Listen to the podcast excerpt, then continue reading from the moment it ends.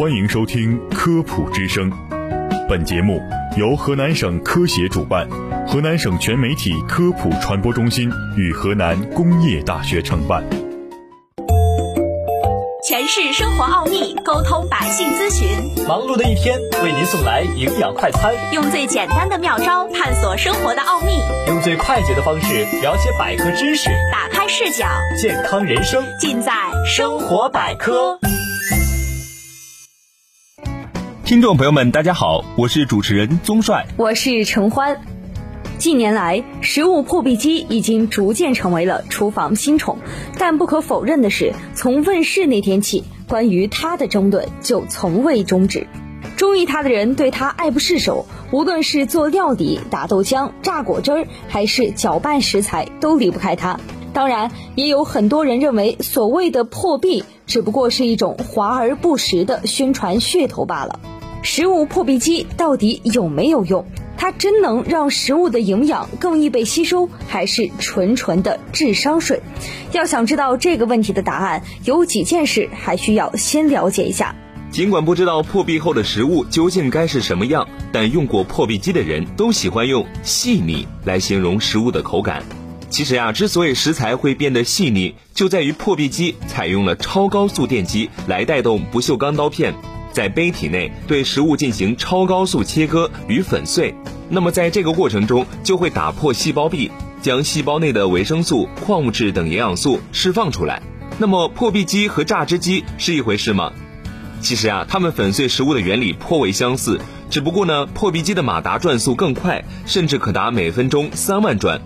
从理论上来说，转速越高，就意味着食材被切割的力度越细小，破壁效果就越好。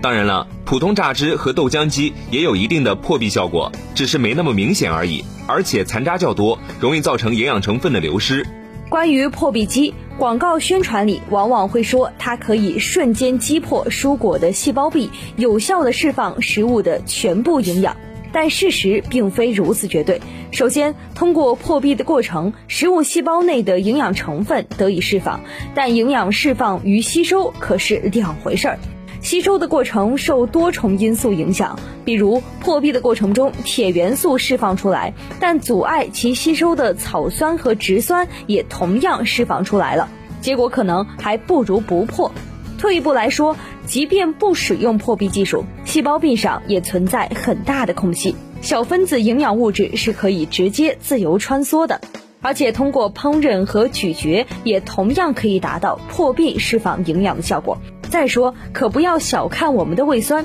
它们的杀伤力足以可以将细胞壁破坏掉。另外一方面，无论是榨汁机还是破壁机，在使用的过程中，都会对营养素成分造成一定程度的氧化、分解和丢失。对，事实上破壁有无必要，因食材和人而异。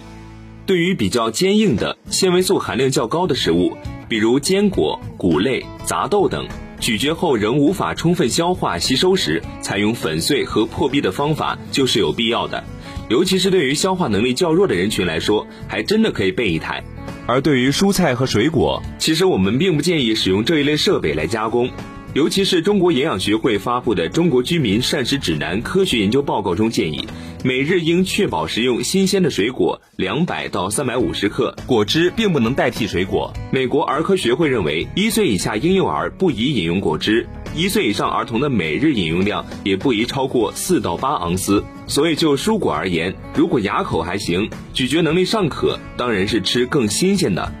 对于网传的食物破壁养生法，应该要理性对待，切勿迷信。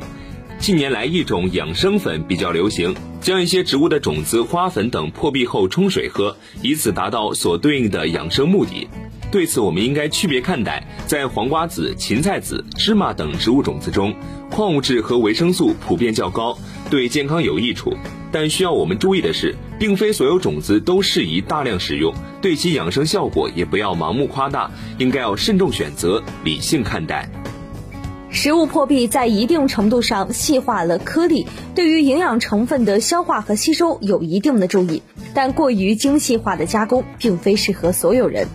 所以说，对于广大的消费者而言，没有必要盲目跟风，可以针对自己的家庭成员具体情况，合理选择食物加工类的小家电。别忘了，在日常膳食营养方面，最重要的还是保证食物的新鲜和种类的多样化。